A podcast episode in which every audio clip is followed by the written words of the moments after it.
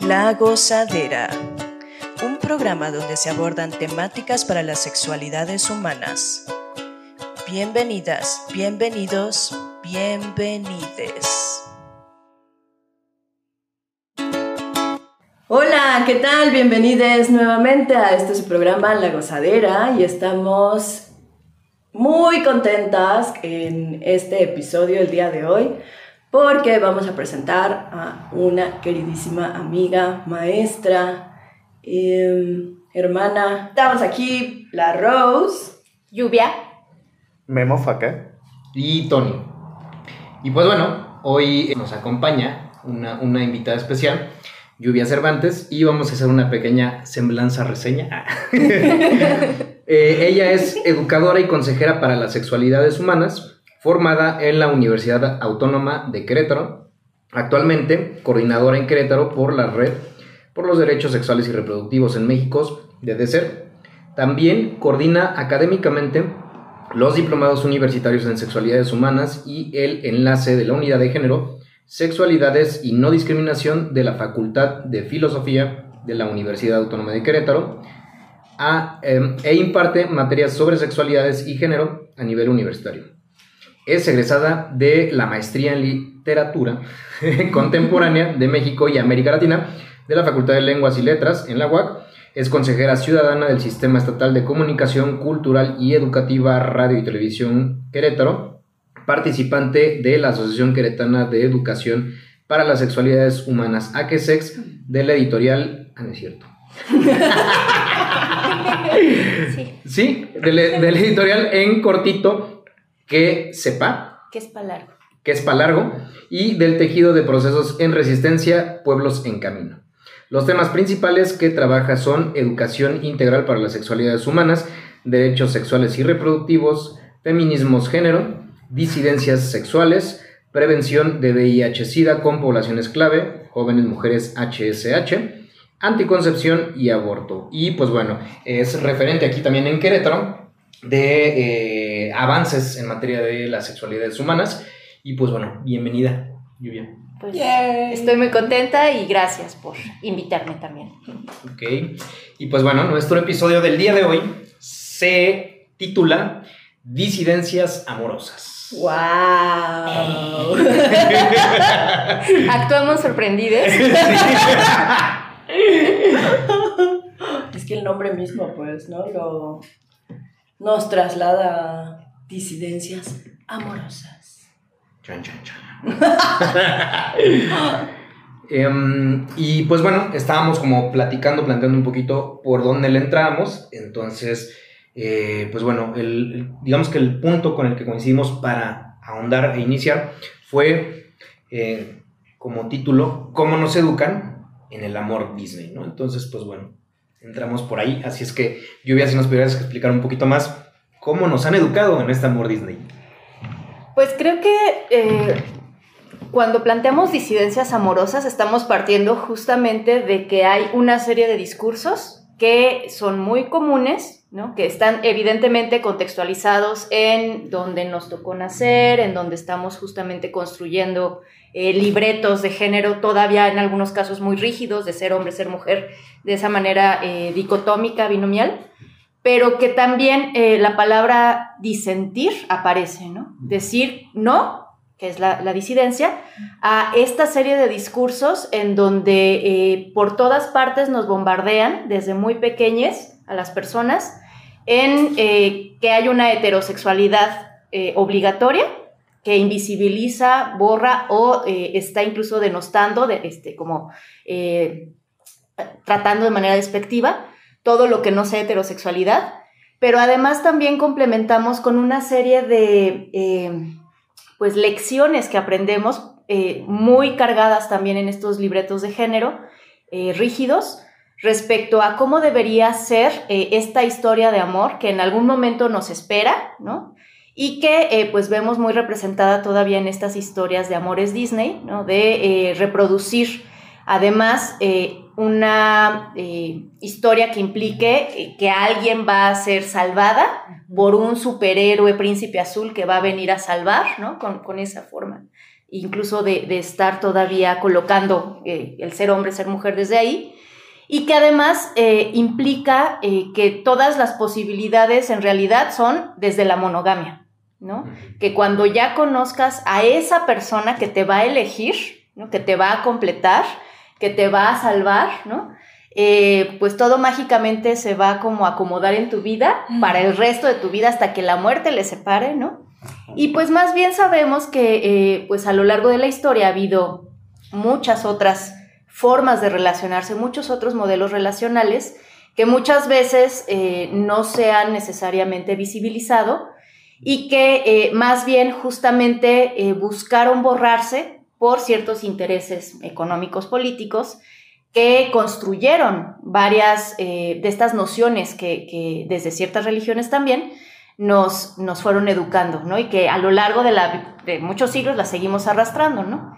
En un primer momento, pues lo que implicó construir eh, la propiedad privada, ¿no? la noción de propiedad privada, que necesitaba para poder seguir perpetuándose a partir de que pues comunidades empezaron, que, los pueblos éramos gregarios, ¿no? Nos trasladábamos este, como nómadas y que en algún momento nos pusimos a, sentarnos en un lugar porque aprendimos eh, a, leer las estaciones, aprendimos a leer cómo sembrar, aprendimos que podíamos hacer fuego, o sea, muchas cosas que fueron pasando que nos llevaron a poder tener pueblos, ¿no? Sedentarios, que dependían pues del trabajo de la tierra y que empezaron a generar formas de organizar que permitieran que ese trabajo de esa persona que duró no sé cuántos años en el mundo, ¿no? Eh, se quedara con les suyos, ¿no? con quienes consideraba los suyos o las suyas, y que una forma de empezar a, hacer esa organización implicó pues entonces ir prohibiendo cosas que implicaban que eh, no se pudiera garantizar que eh, las personas que estaban haciendo no fueran de su misma sangre, por ejemplo. ¿no? Se inventa como un proceso de, herencia eh, consanguínea además, que fue muy eh, concretamente pues avanzando en, en, las formas de ir como organizando familias, ¿no? y que eh, también implicó pues el nacimiento de varios conceptos que pues desde las sexualidades, desde la sexología, desde la educación integral en sexualidades, hemos tratado también de revisar, ¿no? Uno de ellos, el concepto de virginidad, el concepto de matrimonio y la prohibición de todas las prácticas extramatrimoniales prematrimoniales, porque el matrimonio se convirtió como en este centro aspiracional que todas las personas en algún momento van a llegar, ¿no? Eh, y además tenía que ser eh, prohibiendo prácticas que supuestamente no se consideraban reproductivas, entonces masturbación, eh, uso de anticonceptivos, después llegó la ciencia, generamos como estos otros métodos antifecundativos, anticonceptivos y también se, se le colocó esa carga de pecado todavía, etcétera, y prohibiciones en ciertos dogmas, pero también prohibiciones, por ejemplo, de prácticas homoeróticas. Entonces todo eso se fue prohibiendo porque lo que se necesitaba era la reproducción empezamos a construir esta creencia que todavía nos ha costado mucho trabajo eh, quitar, de que muchas personas todavía consideran que sexualidad es igual a reproducción o prácticas eh, genitales para la reproducción, ¿no? Y que cuando mucha gente habla de sexualidad, pues eh, piensa que solamente se refiere a prácticas sexuales penetrativas este, entre penes y vaginas para la reproducción, ¿no? O cómo prevenirlas, ¿no? Esos embarazos tal vez. Y creo que desde ahí justo desde cómo se fueron conjuntando la noción de patriarcado, porque empezó a regular solamente ciertos cuerpos, no todos, ¿no? Eh, con estos discursos de virginidad, de llegar de blanco, de este, el honor de la familia entre las piernas de este, quien tenía vulva, todos esos discursos que todavía incluso encontramos en algunas eh, familias, en algunos contextos, se junta con este capitalismo de propiedad privada, ¿no? Y entonces hay todavía palabras, por ejemplo, que se utilizan para hablar de los hijos, hijas ilegítimos, ¿no? Y que son ofensivas, pues, ¿no? Eh, y que eso de pronto también lo vemos en cómo se aborda el tema de la adopción, como si que alguien adoptara y criara a una persona no es como un hijo tan válido o tan válida como este, el que sí eh, fue, producto de, de, la sangre y el cuerpo y el embarazo y el parto, ¿no? Entonces todavía están esas formas, ¿no? ¿Cómo se conecta con, el amor, ¿no? con cómo nos enseñan el amor? Bueno, para sostener el capitalismo, para sostener el patriarcado, este control de los cuerpos, particularmente de los cuerpos leídos como mujeres, socializados como mujeres, eh, implicaba que eh, pues tenías que convencerlas, ¿no? De, de, por qué tendrían que aspirar a que la virginidad es el estado ideal de todas las eh, niñas y doncellas, ¿no? como las palabras, la dama, la dominada.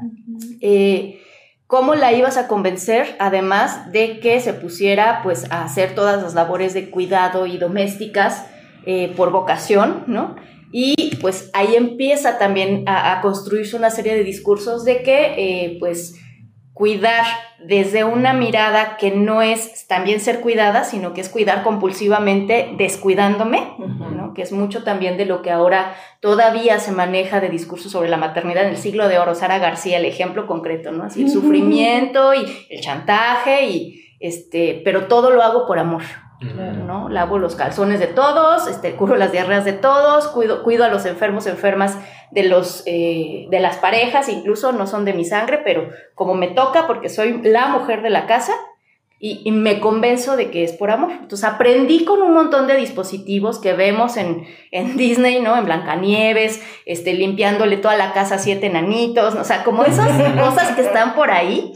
Eh, hay toda una serie de formas de ir aprendiendo estos mitos del amor romántico y que ese es como el estado ideal además, ¿no? Para muchas mujeres, en razón de que tú vales en la medida en que vas a ser elegida como la Cenicienta, ¿no? Tú vales en la medida en que va a llegar el príncipe azul a despertarte, despertarte como la bella durmiente. Mm. Tú vales en la medida en que renuncies a tu voz, por ejemplo, como Ariel en la Sirenita, por alguien que acabas de conocer, que ni siquiera es de tu contexto, porque además está sobre el agua y, o sea, no importa, tú, el asunto del sacrificio absoluto, ¿no? Todos estos discursos, además, también eh, muy, muy complejo eh, eh, en otros momentos, porque también se cruzan, por ejemplo, estas nociones de de los caballeros, que también siguen rescatando a las doncellas, ¿no? De eh, cómo eh, la virginidad eh, incluso impuesta o la mutilación de vulvas y clítoris para poder garantizar esa virginidad, que sigue ocurriendo, cuatro millones al, año de niñas siguen siendo mutiladas genitalmente, ¿no?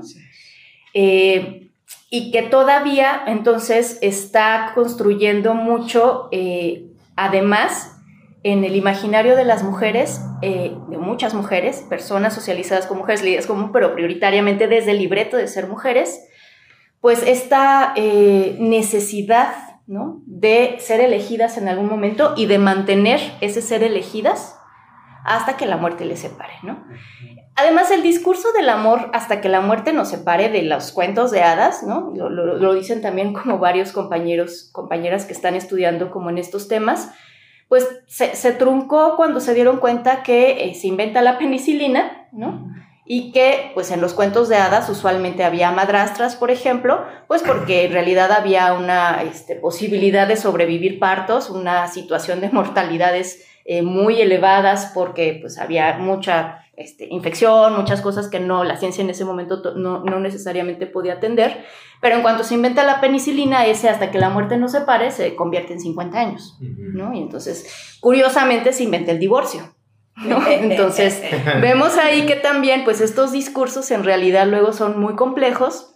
Vemos eh, muchas historias de eh, eh, recientemente hasta circulando, por ejemplo, en memes y eso, ¿no? De que muchas veces este de las bodas de oro y los 50 años juntos fueron a costa, ¿no? De mucha, más bien, eh, pues, eh, violencia vivida por esa mujer que estaba eh, en el rol de la esposa, además, ¿no? las palabras que nos, que nos ponen para ese tipo de modelos. Y, pues, poco a poco se ha ido cuestionando, ¿no? ¿Qué es la virginidad? ¿Realmente es un, concepto que, queremos que siga eh, pues circulando y, educándosele a personas que están llegando al mundo? Que eh, podemos hablar mucho sobre el matrimonio como una institución que eh, controla y que está justamente pensado para esta heterosexualidad obligatoria, para la perpetuación de la especie y bla, pero pues también hemos visto que eh, en un proceso de ir eh, reconociendo, reivindicando, exigiendo derechos por parte de muchos grupos, pues encontramos que hay ciertos derechos que se pueden acotar en ciertas figuras legales que protegerían algunas posibilidades, ¿no? Que llegaremos a eso en un momento.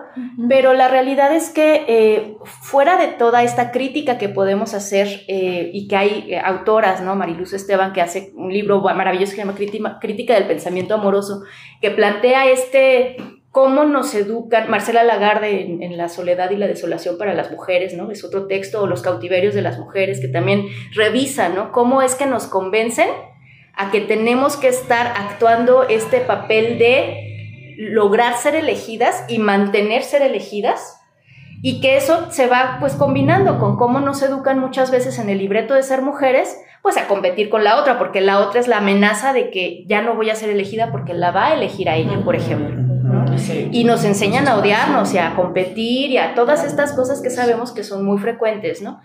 Eh, que además eh, también implican el cómo hemos desafortunadamente eh, deconstruido en, estas nociones el amor como una posesión del otro, ¿no? como dejar de considerarlo persona o dejarla de considerar persona para que se convierte como en un bien mueble mío o una propiedad mía, y que todo ese discurso alrededor de que los celos son por amor, que bien te quiere te hará sufrir, este, si te vas, si ya no me eliges o si nunca me elegí, yo me enamoré de ti, nunca me elegiste para realmente estar, pues entonces mi vida se vacía por completo, este, la media naranja que me tiene que completar, ¿no? Todos esos discursos que siguen circulando sobre el amor romántico y que en realidad eh, le generan dolor a las personas.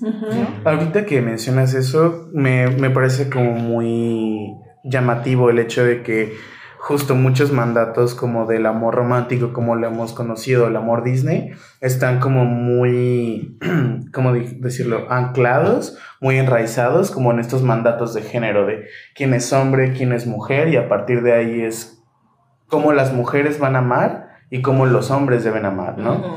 Y acá en una parte, lo que decías, ¿no? Yu, de, tiene que ser una persona leída como mujer, que además tiene que sufrir, soportar y, ¿no? Como toda una serie de violencias sistemáticas bien duras porque además es el mandato de tú tienes que hacer esto para poder ser una buena mujer. Es tu cruz, Es la cruz que te tocó cargar. Y también esto, ¿no? Personas con pena que hemos sido socializadas como hombres, que se nos inculca decir, tú tienes que ser caballeroso, ¿no? O sea, si la mujer ahorita está en una cuestión de vulnerabilidad, tú también te tienes que chingar porque eres el machito que aguanta.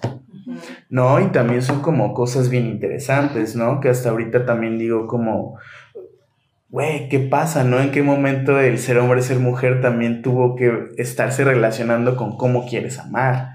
¿no? Pero como dices, creo que tiene que ver con perpetuar esta parte capitalista de seguir produciendo, seguir produciendo, hasta que pues llegamos a hoy, ¿no? Un poquito. Algo que me estaba retomando mucho era este que hasta cómo termina, ¿no? Una, una boda, ¿no? y para ser felices para siempre, pues, ¿no? Esa garantía de la felicidad. Eh, aguanta, aguanta, aguanta, porque en algún momento, o sea, viene esta felicidad, pues, o esa es tu felicidad, y debes de aprender que esa es tu felicidad. Entonces, esa, eso es lo que nos hemos estado cuestionando, pues, ¿no? Últimamente que es también la felicidad, todo eso. Que, que, lo conecto mucho también pues, con el uso de las palabras, ¿no? Soy muy, me viaja mucho estar siempre como eh, con, con, el uso de las palabras. Y creo, o sea, eh, en este esperar que las mujeres eh, vamos a ser felices con la posibilidad de esa boda, porque ya fuimos elegidas y es hasta que la muerte nos separe, ¿no? Y viene como toda esta otra performance de la buena esposa, la buena madre, la buena este, compañera sexual que todo el tiempo está disponible, todo eso, ¿no? Pero que eh, si no lo eres, pues tenemos palabras muy concretas para hablar de que una mujer no está casada o nunca se casó, ¿no? Y hay formas además de decir esas palabras que implican un tono despectivo, cotorrona, quedada, ¿no? Y que además todo el tiempo estamos catalogando eh, en nuestra sociedad señora, señorita. Y es como el, o sea, como ahí está, ¿no? ¿Estás casada, no estás casada? ¿O ya fuiste usada o no has sido usada? ¿no? Porque al final de cuentas tiene que ver con el, la virginidad es el sello de garantía, ¿no? Para garantizar realmente que esos hijos e hijas sí se supone que sean este, de esa persona este, con pene, ¿no? Jefe de familia. Y eh, cómo además eh, el placer sexual, por ejemplo, la forma en cómo nos educan la posibilidad del placer sexual está muy sesgada. Ahora con estas nuevas disidencias de orientaciones sexuales, de posibilidades de hablar, ¿no? de otras formas de conectar, también encontramos palabras como asexualidad, alosexualidad y toda la gradación que puede haber entre este, una persona que eh, plantea que por no tener deseo sexual o atracción sexual, incluso de inmediato, eh, como podría ser una persona alosexual, ¿no? Eh, que tendría una persona alosexual la capacidad de vincularse sin saber el nombre en un cuarto oscuro, sin verle ni siquiera la cara, porque está de inmediato la posibilidad del deseo sexual. Y acá en la sexualidad dirías, bueno, no hay una atracción, o puede que se presente después de que hay una posibilidad de vinculación afectiva, la demisexualidad, ¿no? O una afinidad intelectual o incluso admiración, sapiosexualidad, ¿no? Entonces, esta serie de gradaciones es bien interesante como en esos discursos de que para libreto ser mujer todavía, buena mujer, no se permite el placer sexual a menos que haya amor. O sea, todos los discursos más recientes de juventudes que escuchamos donde ya hay posibilidades de que una mujer se case sin ser virgen, que además es porque se va a casar, ¿no? En algún momento.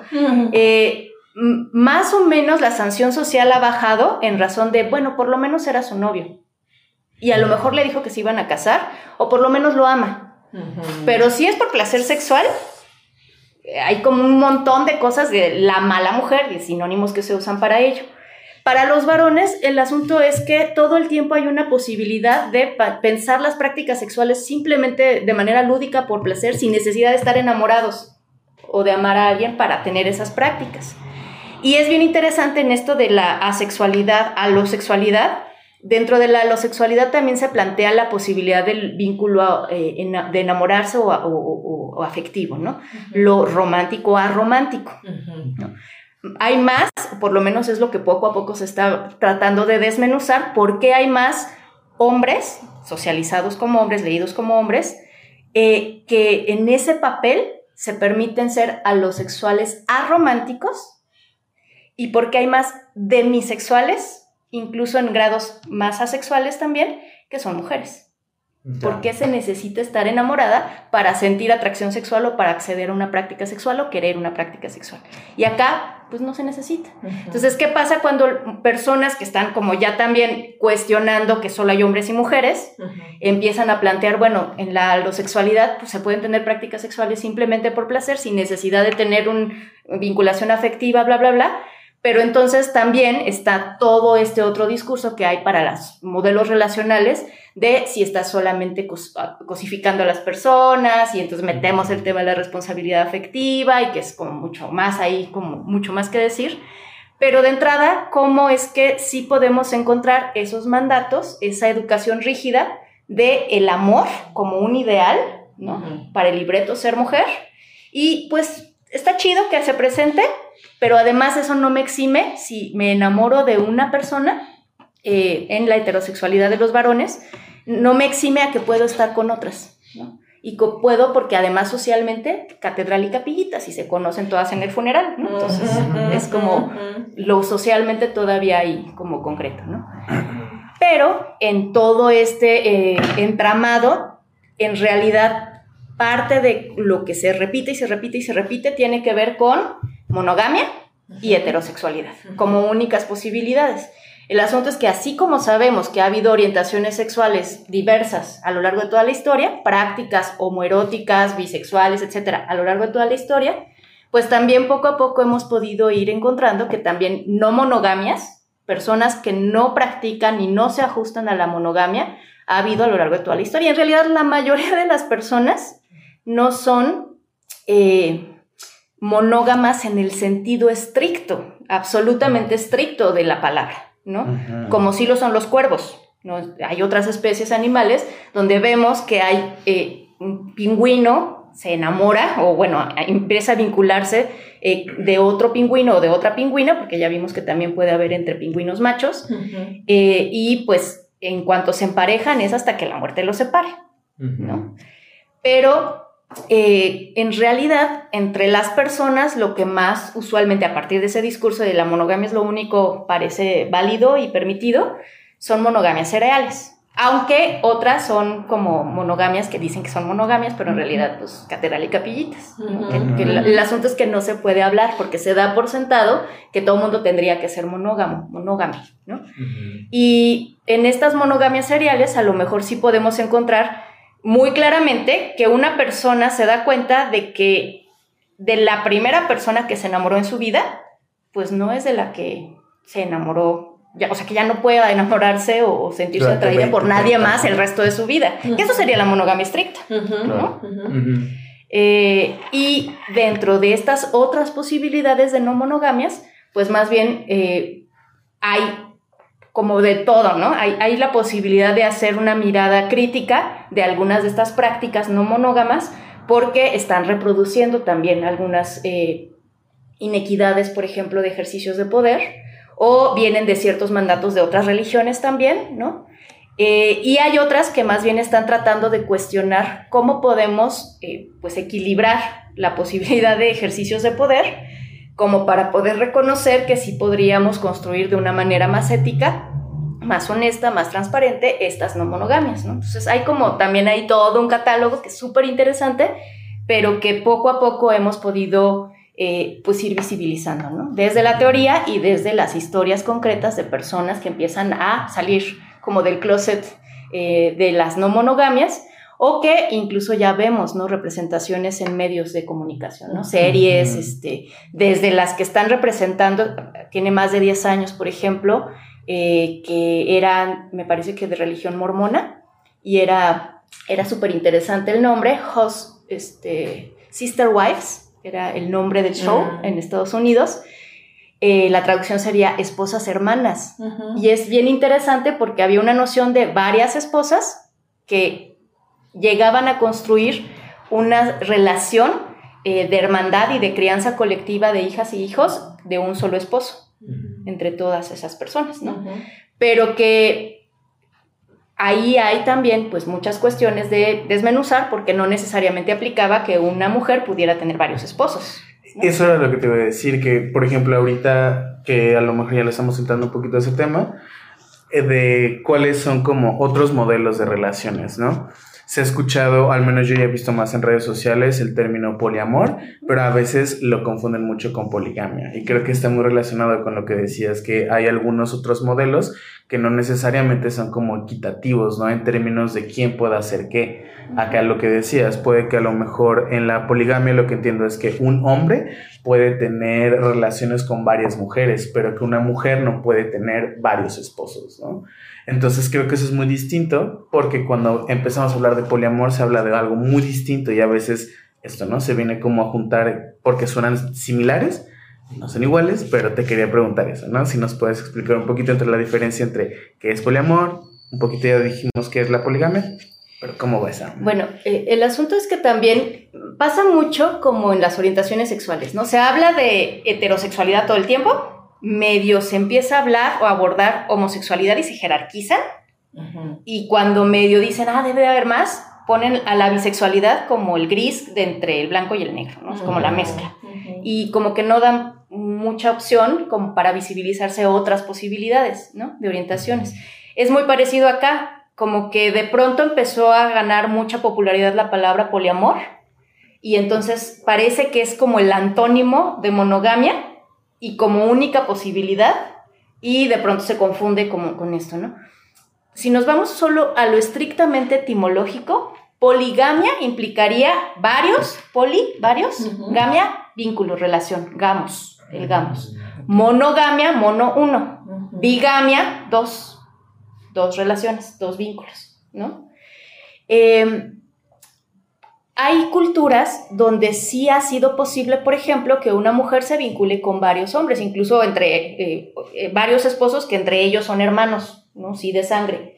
Eh, hay en China, por ejemplo, una comunidad donde a partir de que una adolescente empieza a, a, plantear que tiene derecho, por ejemplo, de tener prácticas sexuales, que es súper interesante esa postura, le construyen una pequeña Como chocita. chocita para ella.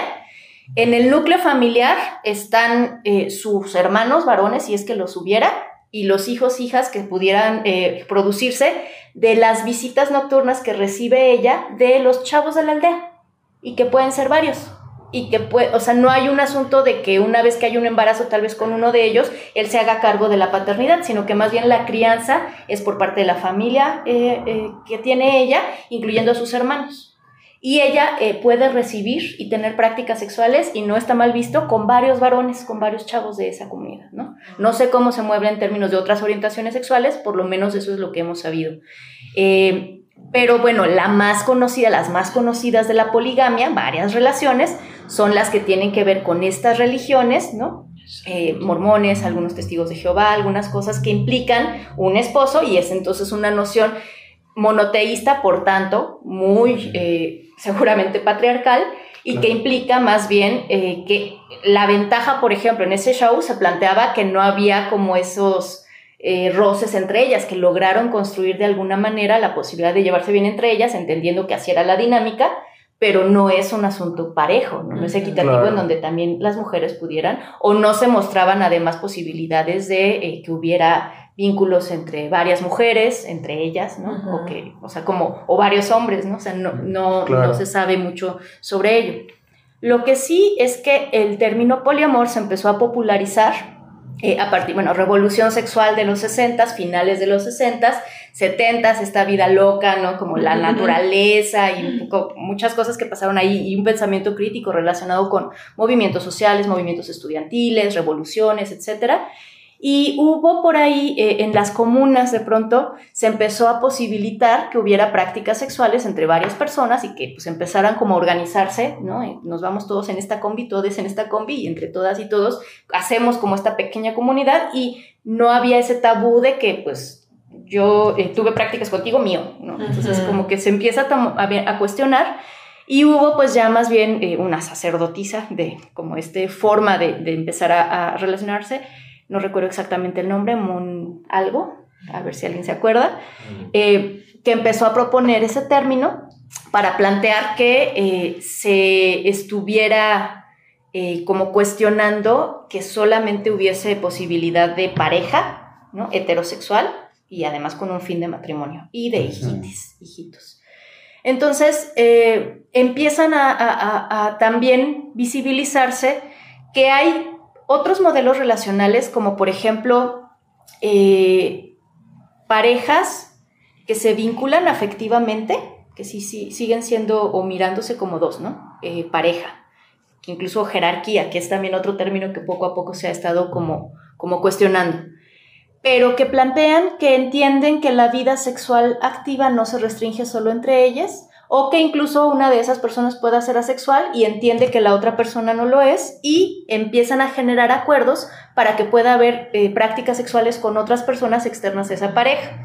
Relaciones abiertas se le llama eso, por ejemplo, O que incluso en algún momento eso eh, permite que se encuentren con otras personas que también tienen relaciones abiertas y empiezan a generar comunidades swingers que también ahí hay otra crítica que se le ha hecho mucho al mundo swinger, ¿no? De que está muy heteronormado y muy todavía como rígido en, que parece que solo es un intercambio de mujeres, porque no siempre los varones le entran a tener prácticas con otros varones en ese tipo de, círculos. Entonces, eh, hay como... Eh, pues de todo, pero también ya poco a poco se ha empezado a visibilizar prácticas swingers, que serían relaciones abiertas, donde parece que todavía se siguen poniendo como regla y ese es como un cuestionamiento, ¿no? Cuando tienes que poner reglas en, una, en un vínculo, eh, es como la diferencia entre regla y acuerdo, ¿no? Como que la regla es algo más rígido y imperdonable si ya no se cumple, ¿no?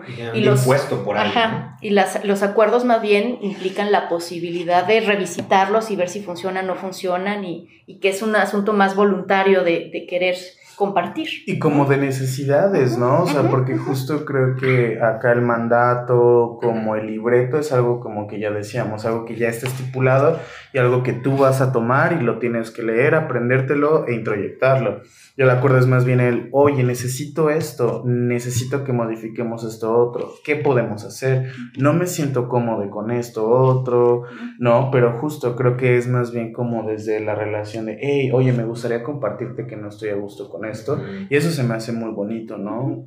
Es chido. Y, aquí entonces, dentro de estos otros modelos eh, amorosos, podríamos hablar de que, por ejemplo, en una relación monógama, al hablarse de los acuerdos de esto me gusta, esto no me gusta, estaríamos hablando entonces de que también habría ya disidencia, ¿no? En el sentido de estamos cuestionando lo que normalmente se reproduce y se transmite como un impuesto, como un mandato, y entonces al establecer acuerdos, al decir, oye, tengo este deseo, tengo este otro, ya también estamos abordando la disidencia amorosa, aunque no necesariamente sea en una relación abierta o cosas así, ¿no?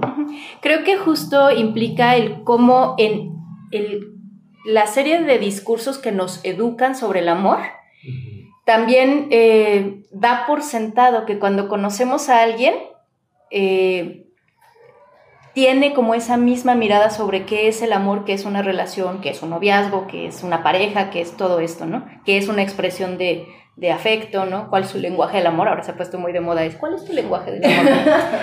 Pero eh, que, que, se da por sentado, entonces se da por sentado que empezar a salir, a tener citas, va a llevar en algún momento a la formalización y después como un caminito, ¿no? Naces, creces, te reproduces, mueres, ¿no? Entonces acá es más bien citas se besan, cogen, como si hubiera un caminito así, una ruta, y después unión libre, y después entonces sí se casan, ¿no? O sea, como si esa fuera la ruta, ¿no? Y creo que de entrada poder sentarse con la otra persona y plantear, yo en este momento miro el amor así, o creo que es así, eh, creo que lo que quiero, ¿no? De conocerte, eh, implica o puede estar abierto a lo mejor a un tipo de, relación que yo miro así, que defino así. Eh, y pues son, en este sentido mis límites o mis necesidades van por aquí. Y además, por ejemplo, vamos a platicar explícitamente sobre prácticas sexuales solo entre nosotros o eh, en este momento con más. Ahora se ha puesto muy de moda una palabra, no sé si la hayan escuchado, quedantes. Ah, claro. quedantes. El casi algo, pero, en el, pero parece que ahí va, ¿no? Que a, ver si a, ver si cuaja. pero si cuaja es, se va a formalizar o ya, ¿no? Sí. sí, pero no tanto. Sí, sí, sí.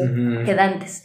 Entonces, sí, o sea, creo que de entrada ya cambia mucho el panorama en la posibilidad de decir, hasta este solamente es la práctica por la app, ¿no? Y no estoy buscando una relación y solamente quiero cotorrear o solo quiero tener un, encuentro sexual.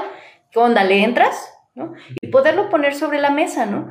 Hay un, en Twitter hay un hilo, se llama Breve Tratado de los Fuckboys, Wow. que plantea justamente cómo eh, esta forma de educarnos de manera diferenciada en las prácticas heterosexuales ha hecho que muchos varones crean que tienen que bajar el cielo, la luna y las estrellas a una chava para que pueda acceder realmente a tener una práctica sexual. Y en realidad más bien solo buscan la práctica sexual, le hacen creer todo este discurso de, híjole, sí, tú la única y nos casamos y todo y que pues en realidad son prácticas más bien pues no éticas, ¿no? O sea, porque Exacto. no es una, un asunto de poder decir honestamente porque soy a, lo sexual a romántico y quiero este, nada más tener como una práctica y no quiero este, que nos veamos incluso después, ¿no? O, o sea, como muchas cosas que están por ahí donde pues lo prioritario podría ser que las personas pudiéramos tener realmente todos los elementos que nos permitan decir le entro o no le entro.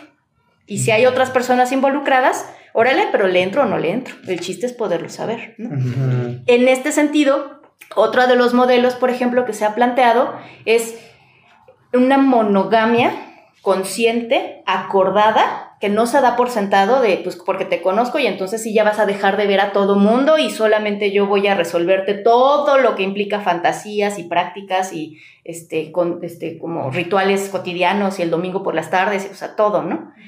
Y que más bien es ponerlo sobre la mesa y sí, sí va así, sí, sí queremos esto.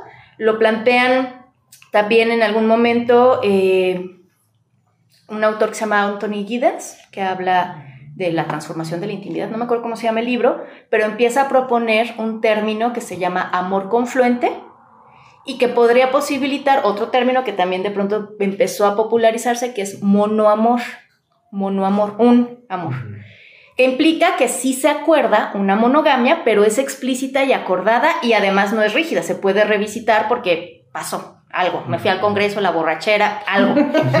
lo planteamos, ¿no? Y, y órale, ¿le entro otra vez o ya no? O ese fue mi, mi límite porque no fue acordado y no puedo con eso, ¿no? Claro. Entonces, el amor confluente era una propuesta que, eh, conceptual que planteaba criticar el hasta que la muerte nos separe y plantear hasta que la muerte del amor nos separe. Y lo vamos platicando, lo, lo, lo visitamos, lo acordamos. Eh, tenía que ver también con un poco equilibrar ese ejercicio de poder desde lo masculino, lo femenino, pero desde esa noción todavía heteronormada, sin duda. eh, pero justamente cuestionaba esos mitos del amor romántico y proponía la posibilidad de vincularse desde otros lugares que implicaban esos acuerdos, ese no dar por sentado que la otra persona te completa, sino decir, soy una persona completa y en este momento, en mi libertad, decido compartirme contigo. Y monoamor, bueno, pues sí, solo contigo, desde esa noción erótico-afectiva, ¿no?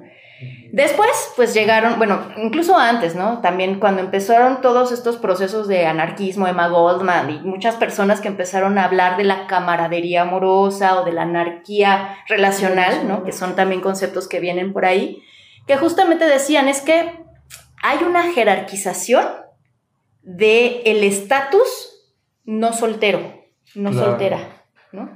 Porque cuando una persona empieza a tener citas esperando que esa relación se formalice, porque ya encontré ¿no? a mi media naranja, parecería que todo mundo dice, pues es que ya encontró a su media naranja. Y es Claro. entendible que deje de ir a las fiestas, que si le invitamos al desayuno ya no va a venir, o va a venir con esa persona, porque ya son uno mismo, ¿no? Una misma.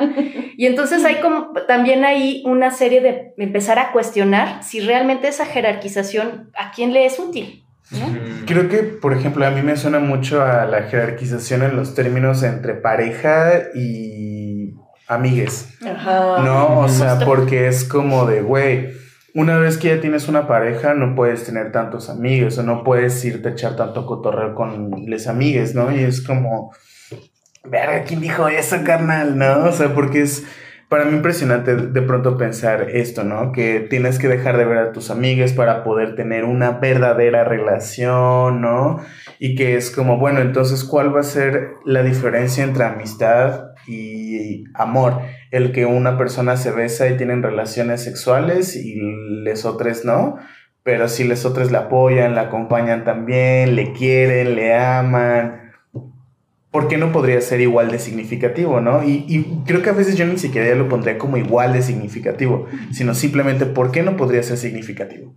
¿No? Porque creo que justo el valor que le damos en es más, menos, igual, entra dentro de la misma lógica, ¿no? Sino es, creo que los vínculos son en sí mismos significativos y cada quien decidirá cómo llevar a cabo esos vínculos sin tener que calificarlos como más o menos, sino que todos son distintos. Claro. Y, y creo que justo plantea cómo eh, todavía nuestra sociedad sexofóbica, con todos estos años de tradición judio-cristiana y de muchas cosas que están ahí depositadas, eh, pues todavía ve las prácticas sexuales en, en este sentido tabú de que amistades que no tengas prácticas sexuales con esa persona. Si ya Ujú. tienes prácticas sexuales, oh, hemos arruinado la amistad. Sí. ¿no? O sea, como... eh, y, eso, ajá, y eso, como que, pues entonces tus amistades, como si valiera menos ese vínculo, como lo dices, eh, frente a una, además, eh, pues un desecho ya, de un destejido de la posibilidad de encontrarnos y organizarnos en, en- en pensar en comunidades. eh, y que ha hecho pues justamente que de pronto pues la pareja funcione muy bien para ese aislamiento frente al mundo, ¿no? Y entonces, evidentemente, si se termina esa pareja, pues ya no, ¿quién eres? Ya quién eres. ¿Cómo te vuelves, cómo regresas con la cola entre las patas a la fiesta con tus amistades después de que ya tres años no te habías aparecido porque estabas en ese, en ese vinculito, en ese nidito? Sí, y que aparte pues viene como justamente eh, este am, amor Disney en donde pues como ya te vinculaste con esta persona que es el gran amor de tu vida, entonces estás construyendo tu felicidad por aparte, ¿no? Están en construcción de la felicidad por aparte y entonces se, piensa en esta parte, ¿no? Cuando hay una ruptura, si hay una ruptura es como se rompió la construcción de la felicidad y entonces, ¿cómo va a regresar, ¿no? Va a regresar mal, dolido, dolida, eh, incompleto, incompleta, ¿no? Entonces, hay toda una identidad ahí respecto a la construcción de la felicidad junto con tu medio naranja. Hay además, eh, bueno, Brigitte Vasallo, por ahí unos libritos de ella, eh, tiene, lo pueden buscar en YouTube incluso, eh, un videíto justamente que hace ese cuestionamiento de la jerarquización de los afectos, ¿no? Mm. Porque entonces parece que los afectos están como en cuestiones de cantidad, ¿no? A quién quieres más, a quién quieres menos, como cantidad, ¿no? Y que eso, pues además tiene efectos muy concretos en, en pues sí, cómo se vinculan las personas también erótico-afectivamente, porque entonces parece que si se viola un acuerdo, se rompe un acuerdo, tiene que ver porque ya no te quiero, te quiere menos, ¿no? Y palabras que de pronto empiezan a aparecer como infidelidad, traición, que están junto pegadas con dolor, con sufrimiento, con ya se me acabó la vida, se me arruinó la vida por completo, ¿no? Que hacen que pues veamos que parece que hay una jerarquización de ese, ese núcleo de pareja. Eh, y bueno, que tendríamos que meter también, sin duda, sí hay cuestiones que tienen que ver con lo biológico, hablábamos un poquito antes de empezar a grabar, pues que claro, o sea, también eh, en tanto estamos eh, vinculándonos con una persona que a lo mejor estamos empezando a conocer, a descubrir y nos parece increíble y maravillosa y hay un asunto de atracción, ¿no? Que también puede ser con feromonas y muchas cosas. Sí hay componentes biológicos, esta antropóloga Helen Fisher que empieza a plantearlo como en qué le pasa a los cerebros cuando entran en ese estado obsesivo donde es que ella también toma agua, ¿no? Y, todas las canciones este, me están llamando en, que esta va a ser una historia de amor, ¿no? Y que es un estado obsesivo, o sea, es un asunto donde empiezan a producir sustancias que también se parecen como al uso de otras sustancias y que implica pues abstinencia. Si de pronto esa persona no me está pelando también o si esa persona me peló y de pronto ya no, ¿no? El love bombing que ahora también están hablando, este bombardeo amoroso de los primeros momentos, que de pronto pues, hay un gosteo, ¿no? Que se desaparece la persona y, pues te, que te deja todo así, ¿no? Todo así. Entonces, lo que en algún momento también se llama limeranza, ¿no? Además, que implica pues esos primeros momentos, ¿no? Donde además la producción de estas sustancias como oxitocina, como endorfinas, que tienen que ver también con el apego, etcétera, pues generan satisfacción, generan bienestar. Y si te las quitan, híjole, pues ahí hay como un, proceso. Pero además también eh, incorporando, eh, pues que hay límites, o sea, no hay cuerpo que sostenga más de tres años, por ejemplo, de limeranza, ¿no? Porque es súper cansado, no te puedes concentrar de verdad, ¿no? Y que, eh, pues, pasan también otros procesos que posibilitarían, eh, eh, pues, construir otro tipo de vínculos que implican que ya no hay una idealización, ya no es ese príncipe azul o esa princesa que, que, que, en el estereotipo todavía heteronormado parece, que también aplica para este, relaciones de dos hombres, dos mujeres o más, ¿no? Que hay una idealización ahí a partir de ciertos contenidos y que está ahí, ¿no? Pero que después pues puede pasar a un ya te conozco, ya te conozco también las mañas, ya te conozco las sombras y de todas maneras vemos si podemos construir en común. ¿no? Siempre cuando la violencia no sea algo que, que esté ahí presente, vemos, ¿no? Y bueno, muchas otras cosas que podrían pasar. En contextos de, de más de eh, un vínculo, cuando son eh, poliamor, cuando son amor libre, que es otro modelo también, cuando es contramor, que son ahorita, ahorita podemos platicar un poquito rápido, eh, realmente ahora se está nombrando como energía de la nueva relación. Y cómo cuidas tus otros vínculos para que no te absorba esta emoción este, fulminante, obsesiva de, de estar encontrando a otra persona sin que eso te, te implique, por ejemplo, eh, que ya no sientes este, por las otras personas. ¿no? O dejar de verles. O... Que, que, dejas de cuidar también como esos, esos otros procesos. ¿no? ENR, así lo pueden encontrar. Y eh, también hay, eh, pues en, en estas... en estos cuestionamientos que se le han hecho a los tipos de modelos relacionales y a la invisibilización de los muchos otros que hay, También eh, hablaba hace poco con, un eh, amigo cómo hay una gradación desde lo menos esperanzador hasta lo más esperanzador, hasta parece, en España particularmente, ¿no? Hay eh, una escritora que se llama Coral Herrera, también muy conocida de pronto, muy concentrada sobre todo en heterosexualidad, en mujeres, el trabajo con mujeres en relación a cómo el discurso eh, del amor romántico ha beneficiado a la violencia contra las mujeres en, estas relaciones, pero que siempre está como en el, los compañeros pueden cambiar y, se pueden hacer amores compañeros y como una visión como muy esperanzadora, ¿no? Y por otro lado es un compañero que se llama Israel, bueno, eh, eh, él plantea un término que se llama agamia, sin monogamia es una, un gamos, agamia es sin gamos. Y dice, no, vamos a romper y entonces ya no, no podemos movernos con esos discursos del amor y entonces ya nadie se va a vincular con nadie y, y es de pronto un, tiene cosas súper interesantes, pero es como la más, no hay esperanza, ¿no? Y acá hay muchísima esperanza. Y de pronto pues hay autores, autoras, autor, ¿ves? Que tienen otras miradas que ya están mucho más también disidentes, por ejemplo, en género, en otras cosas, Leonor Silvestri, ¿no? Que habla de las afectaciones libres y alegres, ¿no? O sea, mm. cuando conoces a una persona, independientemente del fin, si es que buscas un fin, ya te afecta. Ya conocer sus eh, creencias, prácticas, miradas sobre el mundo, olor, etcétera, ya te afecta. Y entonces ahí vas construyendo esta otra posibilidad de que no tenga el fin supuesto de la ruta que te dijeron que tenía que seguir. Claro. Eh, Brigitte Basayo, ¿no? que también plantea esta posibilidad de eh, que es tan importante, por ejemplo, ahora que empezó también la pandemia, cuidar en mis vecinos, en mi edificio, pues ya ni conozco a mis vecinos, vecinas, porque ya la individualización me ha absorbido y, el miedo, ¿no? El poner rejas y rejas y rejas porque este, ya vivimos con miedo y la seguridad se convirtió en un negocio y muchas cosas.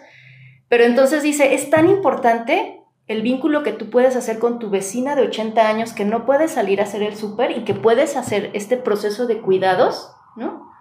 Que eh, el antro al que te vas a ligar y tienes esta práctica solo por esta noche son igualmente importantes, ¿no? Y todos se pueden hacer como desde el cuidado de la otra persona, así sea una práctica de solo una vez, se puede tener responsabilidad afectiva, lo Creo que a mí me parecía llamativo cómo lo planteaste ahorita, como de algo importante es el cuidado, ¿no? O sea, más allá lo mejor de que obtienes o cualquier otra cosa es, creo que el cuidado que puedas llegar a, a darle a otras personas sin mirar género, sin mirar fines, es, sé que eres una persona y necesitas paro, voy a hacerlo. Creo que justo es bonito a mí pensarlo ahorita como tienen el mismo impacto de importancia que cualquier otro tipo de vínculo o relación, ¿no? Porque al final, pues, lo veo así, es, pues es una persona que igual tiene necesidades, sueños, esperanzas. ¿Por qué no tendría que ser igual de importante que otra persona, no? Que es un poco, perdón, lo que dicen de anarquía relacional también, la camaradería también. Pero es que en sí eso mismo, el cuidado, la importancia, como de esa persona que estás conociendo, en ese momento te genera a ti todas estas sustancias que, de las que estamos hablando, pues el momento en el que estás cuidando, el que estás acompañando, el simple hecho de estoy yendo al súper por alguien más, ya está generando en ti ciertas sensaciones, pues, y que no tienen que ser como estos bombazos, ¿no? De adrenalina al momento en el que todos tus sentidos tienen que estar enfocados, ¿no? En una sola persona para sentir completamente, ¿no? Y eso nombrarlo amor. Ajá, porque es como, ¿por qué no sentir amor desde el hecho de, güey, le estoy haciendo una sopita a tal persona, güey? Que igual es, eso, a lo mejor no le tienes el término de novia, novie, lo que quieras, pero es una práctica de cuidado y es una práctica de amor, es decir, o sea, creo que también puede haber banda que pueda hacerlo muy de mala gana y muy culero y también está todo, ¿no? Pero eso justo, creo que ella no me está hablando de cuidado. Pero cuando justamente hay personas que es como, güey, me siento bien mal, y es como, ah, no hay pedo. Igual tú ni les pediste, ¿no? Pero te acercan algo, están al pendiente de, oye, ¿cómo te has sentido? Salen corriendo para la platiquita, la escuchan, ¿no? Eso genera. Creo que es el reconocimiento de que las otras son personas. Claro. Para empezar. ¿Y, ¿Y qué implica entonces justamente eh, continuar replanteándonos em, cómo es que aprendimos o hemos aprendido que el amor implica la exclusividad de afectos, de cuidado, de cariño, de ética, de sexo, de erotismo y demás, para generalmente una sola persona, ¿no? Y que lo que estamos viendo es que pues justamente eh, cuando cuidamos, estamos expresando amor, ¿no? Y podemos cuidar a la pareja o a las parejas o a las amistades, eh, al medio ambiente. exactamente, ¿no? Entonces, pues ahí también entra como este... este Ese animalito. A, los animalitos, amerito por aquí. Este, entonces, implicaría justamente como el seguir cuestionando dónde aprendimos a eh, estas nociones de amor y que el amor en este sentido mucho más extenso, en estas disidencias amorosas, pues implican el cuidado con todas las personas y con todo el entorno. Ahora, eh, Oscar Chávez, sexólogo también muy, muy querido, eh, habla, por ejemplo, de consorcios, ¿no? de justo ya la organización que tiene que ver con eh, los modelos relacionales. ¿no? Y en ese sentido, el poliamor aparece ¿no? también como concepto y como consorcio, con la posibilidad explícita de que muchas personas que siempre han tenido muchas prácticas ahora lo puedan poner sobre la mesa eh, sin necesidad de ocultarlo, ¿no? En razón de las otras personas involucradas, ¿no? También no se trata de sacar del closet a todo el mundo en una sociedad que podría implicar eh, violencia, ¿no? O sea, hay como eh, cosas que ahí podemos ver también muy similares a orientación sexual. Pero ¿qué implica? Lo, lo, conecto con lo que estaba planteando Rose. usualmente creemos, una persona que la otra persona nos va a realmente acompañar en todas esas cosas que disfrutamos o sufrimos o padecemos en la vida, ¿no? Porque eso se supone que es ser pareja, pareja, ¿no? Eh, y, ahí va implícito el, si yo soy una persona, siempre uso el ejemplo, y, quiero ponerlo también sobre la mesa, mi maestra en este camino se llama Diana Neri, uh, es maestra de muchas personas, pero ella empezó también con un grupo de personas con un grupo de poliamor y empezaron después a cuestionar también el poliamor. En un primer momento se conceptualiza como yo entiendo que yo disfruto mucho, por ejemplo, y siempre pone ese ejemplo, ¿no? El cine, ir al cine, me encanta ir al cine y me encanta bailar. Desde la noción de el amor es sacrificio para complacer y tienes que complacer todo el tiempo, pues si yo conozco a una persona y de pronto empezamos a platicar y nos damos cuenta que amamos los, este, las dos personas ir al cine, la otra persona también disfruta y nos vamos disfrutadas al estreno Harry Potter, o sea, hay, hay un disfrute en ir al cine, pero de pronto resulta que la otra persona odia bailar, le choca bailar, no solo no, no, no puede o no le sale, sino no lo disfruta, lo padece. Desde esta noción muy heteronormada y monógama, etcétera, pues la otra persona o se aguanta y baila contigo para que tú estés contenta porque quieres bailar, o tú no bailas para que la otra persona no padezca bailar, ¿no? Entonces nos viene en el poliamor, dice, ¿por qué todo concentrarlo en una persona, ¿no? Hay personas que pueden sentir la capacidad de conectarse con una persona por el rollo del cine y decir, disfrutamos un montón ir al cine, pero yo reconozco que tú no quieres bailar y yo sí, y tú reconoces que yo sí quiero bailar y de pronto puede ser que conozco una persona que odia ir al cine, pero le encanta bailar. Y entonces conecto con esa persona en esa esfera de mi vida o en esa posibilidad de disfrute. Y hay otra persona con la que a lo mejor estoy construyendo patrimonio en común, a lo mejor crianza de hijas, ¿no? Y con ella hay ciertos planes, a veces incluso jerarquiza, ¿no? Por el asunto de que es más este, la, lo, implicado, pues, ¿no? Y infancias, la crianza de infancias, que pues es un, todo un rollo, ¿no? Pero que eh, implicaría el cómo logramos, o sea, todo suena muy bonito así si lo planteamos en amistades, ¿no? O sea, tenemos un montón de amistades y yo tengo mis amistades como para ir al cine y mis amistades con las que hago el programa y mis amistades, ¿no? Pero cuando tienen que ver con prácticas sexuales, ahí eh, ya aparece como un, rollo de, ese tabú, ¿no? De que tiene que la práctica sexual es solo con esa persona especial por amor y un montón de cosas ahí involucradas, ¿no? Con la formalización de que es mi pareja sexual, ¿no? Y la única que puede serlo. Y cuando empieza pues a, a, hablarse de poliamor, decía, ¿por qué no construir esta posibilidad de que hay vínculos? A veces en común, o sea, hay muchos modelos que implicarían una trieja donde las tres personas se vinculan erótico y o afectivamente y lo saben, o hay vértices donde es una persona la que tiene otros dos vínculos y entre ellas no se llevan o no se conocen, o a veces sí se conocen, pero pues nomás así de lejitos estamos chidas, ¿no? Y esa otra persona tiene otros dos vínculos, ¿no? O este, hay eh, hasta cuartetos, ¿no? Que donde sí lo saben todos y hacen como, una, eh, como un pacto de fluidos, así les llaman ahora, prácticas sexuales solo entre ellas y con un montón de eh, chequeos constantes de infecciones, de posibles infecciones, pero que hay como una polifidelidad, ¿no?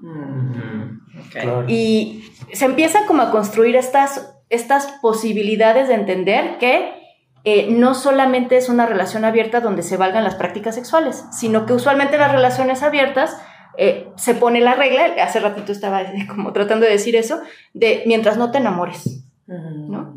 Y acá más bien es el reconocimiento de y te puedes enamorar. Y a lo mejor te puedes enamorar y eso no significa que tengas prácticas sexuales. ¿no? Y a veces sí puede ser, o sea, coincide. Claro. Y eh, en ese camino, pues también se empieza a, a plantear cómo a veces el término de poliamor se usa ¿no? Con un fin policulero, le dicen, ¿no? O sea, yo me echo el choro de que soy poliamorosa, pero en realidad lo que estoy haciendo es no ser responsable efectivamente y no ser clare, nada más decir, pues porque yo no puedo ser monógamo y punto, ¿no? Sin importarme lo que las otras personas estén ahí como planteando, ¿no? Y que tienen derecho a decidir si le entran o no le entran, ¿no? Creo que eso es algo importante. No sé si lo habíamos ya dicho como abiertamente, pero creo que el poliamor es muy importante hablar de consentimiento. Porque creo que una vez que una persona le oculta sus otros vínculos, sus otras relaciones, creo que ahí no está siendo tan chido, ¿no? Porque es como, ¿andas con alguien más? Eres la única de mis ojos, ¿no? Y es como, güey, estás viéndote a lo mejor con otro morrito, otro morrito, otra morrita. ¿Por qué le estás diciendo eso, no? O sea, a lo mejor también le quitas la capacidad de agencia a esa persona de poder decir, ¿le entro o no le entro? Y a lo mejor desde esta idea como ya bien incrustada de, me está diciendo que me quiere, me está diciendo esto, ¿le entro? Y termina siendo como parte de una dinámica entre comillas, poliamorosa, que en realidad es eso. No lo sería desde el momento en que las demás personas pueden no tener consentimiento, ¿no? Y que creo que a lo mejor, esto que decías, puede que no conozcas a la otra persona en, en, persona o que a lo mejor ni la has visto en persona, digo, ni en foto, pero a lo mejor eso no quiere decir que no sepan de la existencia de otra persona que está acompañándote, que está amándote o con quien puedes erotizarte, ¿no? Es como... Sí, hay un, hay un mapa de las no monogamias que hemos como... Eh, trabajado en, en, algunos lugares, donde ponen un montón de posibilidades, ¿no? Que, que, implican el que, por ejemplo, decíamos hace rato de la regla de los 100 o 300 kilómetros, ¿no? Se vale tener otra compañera o compañero sexual o, y, o afectivo, siempre y cuando, pues, este, sea en, cuando estabas en el Congreso, ¿no? O, o que no, nos, no estemos en la misma ciudad. O eh, hay una que tiene que ver con las personas involucradas saben que están las demás personas, pero dicen, pero de ojos cerrados. O sea, porque no quiero, o sea, a lo mejor yo sé que eh, entiendo y estoy de acuerdo y a lo mejor yo también tengo mis otros vínculos, pero no necesariamente eso significa que yo me quiera enterar de todo y me tengas que decir exactamente cómo son sus prácticas sexuales, y que a veces en un principio era una cosa que se manejaba mucho, ¿no? De, sí, nos tenemos que contar todo y la honestidad caníbal, aunque nos duela, ¿no? Y ya wow. después se fue más bien matizando en razón de la honestidad sin empatía, pues más bien es culería. Sí. O sea, es, es, no está chida, pues, ¿no? Entonces, más bien cómo nos cuidamos, eh, no solamente de prácticas sexuales o de salud sexual, sino afectivamente también, pero justamente planteando o apostándole que la clave es que hay honestidad, que se sabe que están estas otras personas, las conozcas o no las conozcas, las quieras o no conocer. ¿No? Uh -huh. Que también se vale no querer conocerla, claro. pero saber que existe y sí, que exacto. es igualmente importante ese vínculo, pues, ¿no? Y que ahí atraviesa entonces esta importancia de la responsabilidad afectiva, sea una relación monógama, sean varias, sea abierta la relación y demás, pero pues dentro de este, este estas nuevas eh, nociones y entendimientos sobre el, el, amor o los amores, pues implicaría, va implícito. Uh -huh. eh, Va, va, dentro del tema de la responsabilidad afectiva, ¿no? Como algo prioritario. Uh -huh. Y pues bueno, eh, planteamos abordar el día de hoy también eh, otros dos puntos, que es reivindicación de los derechos con justamente estas disidencias amorosas y por último el tema del de amparo en Puebla. Pero vemos que el tiempo ya lo tenemos encima, entonces pues la propuesta es que hagamos una segunda parte en donde abordemos estos dos puntos, ¿les parece? Suena bien. Pues es que además creo que, por ejemplo, ahorita hablamos de estos modelos como en forma general, pero creo que estaría chido como también empezar a entrarle a, bueno, cuál sería como escuchar la relación jerárquica en donde justamente es a lo mejor una persona con otras vínculos, ¿no? A lo mejor ya entrarle como a otros modelos y cuáles son y cómo se podrían ver. Creo que sería chido entrar ya después también, ¿no? Porque es muy amplio. Entonces, Ujú. yo sin falla le entro a una segunda parte con esos puntos. Pero sí, creo que igual, o sea, sí, podríamos hacer dos, tres, cuatro programas, los que quieran, pues. Los que sean. Pero sí me gustaría, como en esta parte, como en el cierre, ¿no? De este programa, hablando, sí, tal vez no como en, en este recorrido, ¿no? Histórico, en que podríamos hablar de los derechos, pues, de las posibilidades de relaciones, pues, que existen.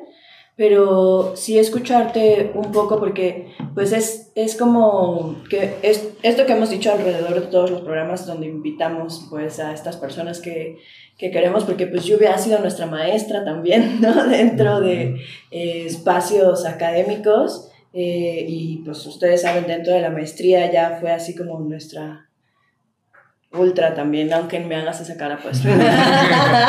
nuestra máxima, bueno, al menos mía, sí.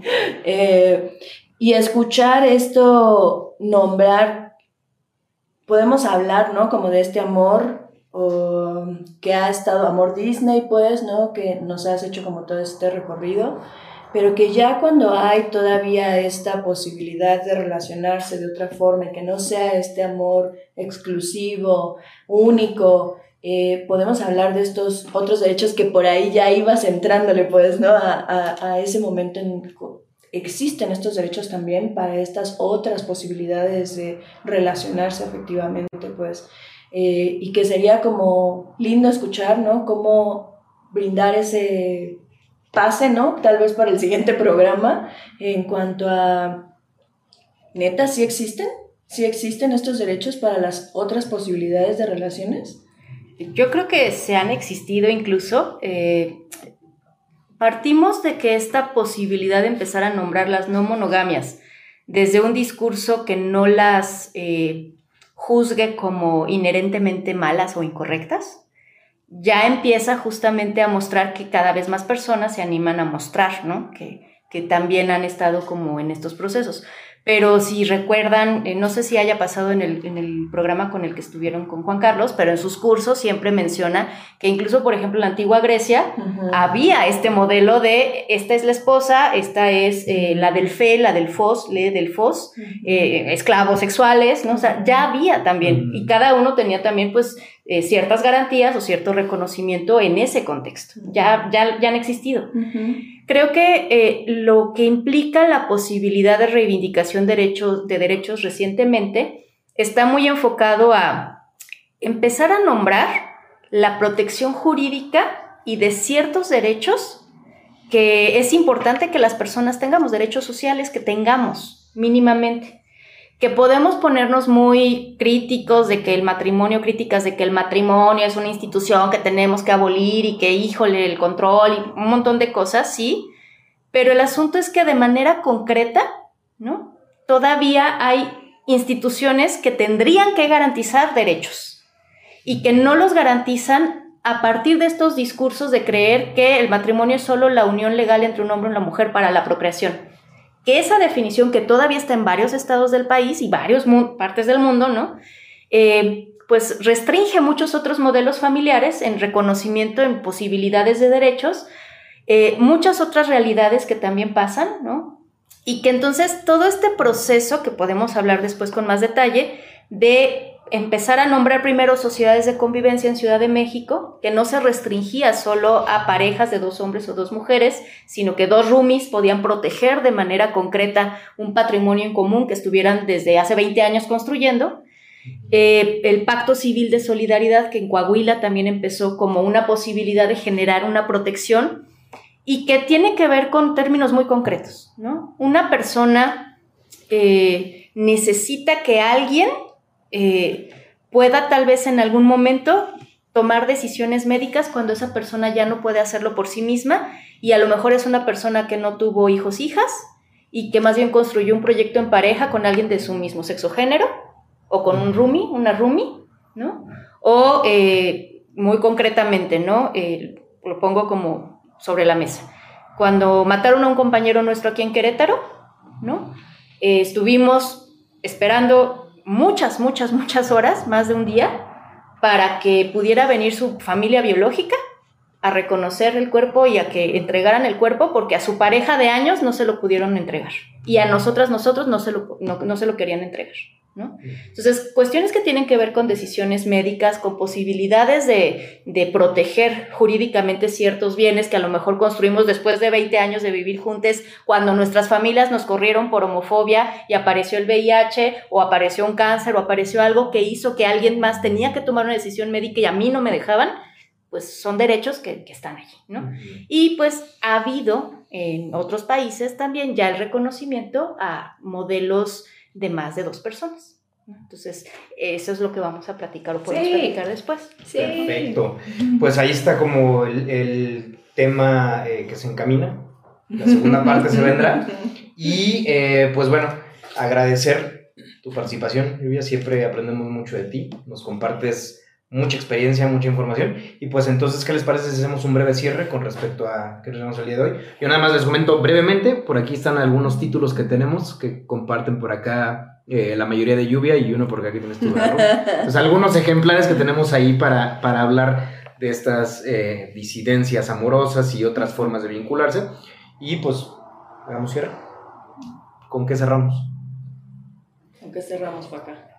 Pues con que la banda no se pase de chorizo, ¿no?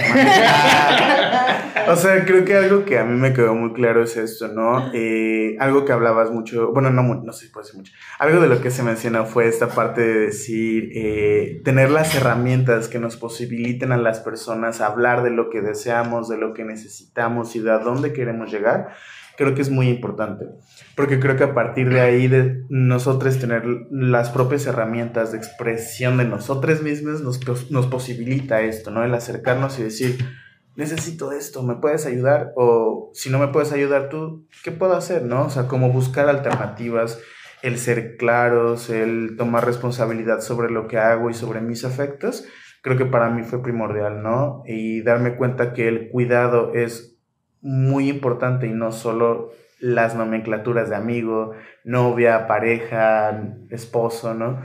Creo que me abre mucho la posibilidad de también esto, ¿no? Eh, volver a mirar mis vínculos y ver qué quiero hacer con ellos. Creo que me abre una posibilidad muy grande y eso me gusta, ¿no? no solo pensar en términos blanco-negro, amigo, pareja o nada más.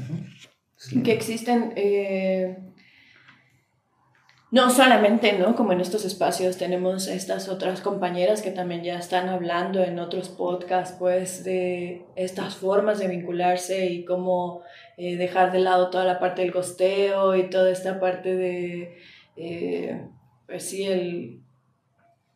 Pues está esto que mencionabas específicamente como en el, pueden pedirlo directamente, pueden hablar directamente y no tener que marear a la persona para llegar a una relación eh, sexual, ¿no? Eh, puede ser que con toda esta claridad puedes relacionarte y algo que me gusta mucho eh, y que es con la que, que, siempre me quedo de Brigitte Vasallo, con esta dejemos de jerarquizar los afectos, pues, eh, y nombrémoslo como con tal importancia como nombramos otros, esos vínculos amorosos, pues, que, que nombramos como exclusivos, pues, cada uno de nuestros afectos importan, pues, desde familia, desde los espacios donde te muevas, pues hasta laborales, caray. el hecho que, que impactas, pues, en, en, el otro de tu sola existencia, pues, ya con eso estás generándole al otro algo, lo que sea. Y eso es de importancia y de cuidado, pues. Y una que siempre me gusta mucho es la de Luditas eh, Sexuales, Leonor Silvestri. Esa es, léanla, está bien chida, les va a cambiar el mundo, su mundo. Pues eh, yo me quedo con eh, la importancia de que seamos disidentes eh, en el amor, en las diferentes formas y vínculos que tengamos, porque finalmente es necesario para poder avanzar como especie, como humanidad, para mejores formas ¿no? de, de, mayor cuidado, de mayor atención, más responsables y pues para un bienestar ¿no? Sí, colectivo. Exacto. Bienestar colectivo, exacto.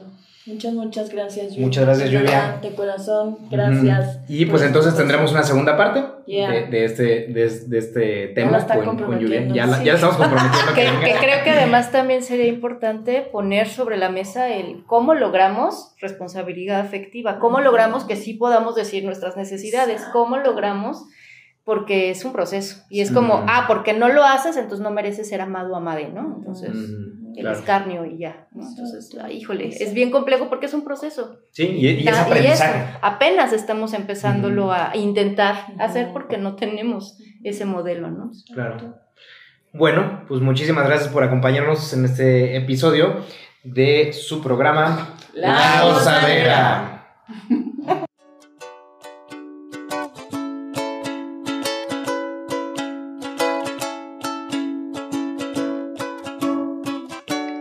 Gracias por habernos acompañado y espera por la próxima gozadera.